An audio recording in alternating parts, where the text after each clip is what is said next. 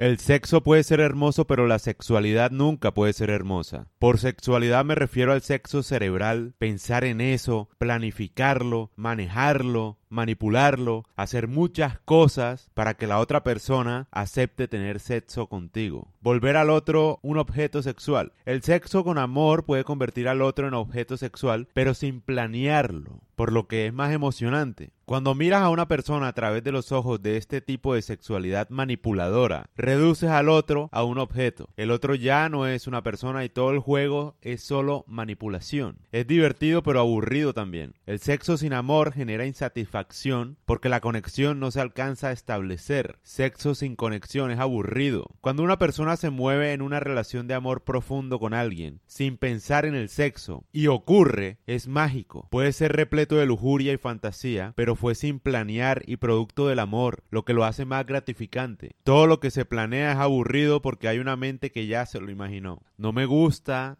la gente que se la pasa hablando de, no sé, como de tácticas, técnicas para tener sexo con alguien, como que siento yo que la mente está muy saturada con el tema sexual, cuando el sexo debería ocurrir sin uno pensarlo. O sea, por ejemplo, siento yo que todos los hombres salen con una mujer pensando en el sexo que van a tener después de salir con ella. O sea, la intención de salir con alguien siempre es tener sexo.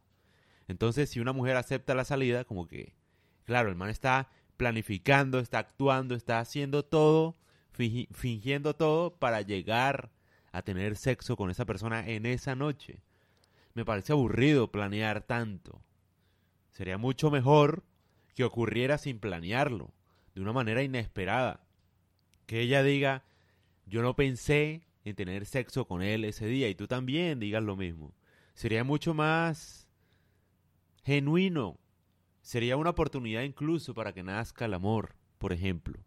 Cuando es así, sin planear, pero uno realmente hace muchas cosas finge personalidades, por ejemplo, para tener sexo con alguien.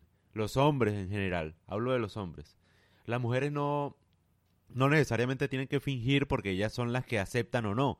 Pero un hombre hace un montón de cosas para tener sexo con una mujer. Mentalmente. Finge, la lleva a un lugar, eh, espera todo el tiempo que esa noche pueda tener algo con ella, la invita a bailar pensando de una vez en tener sexo con ella. Y me parece que todo lo que se piensa es aburrido. Todo lo que uno no piensa es mucho más divertido. O sea, cuando ocurre sin planear, sin pensar, sin una mente manipuladora que busca engañar a la otra persona para tener sexo, me parece a mí mucho más genuino. Y es una oportunidad para establecer una conexión, para llevar el sexo a otro nivel. ¿Qué mejor uno tener sexo con alguien sin nunca habérselo imaginado? Me parece a mí mucho más divertido.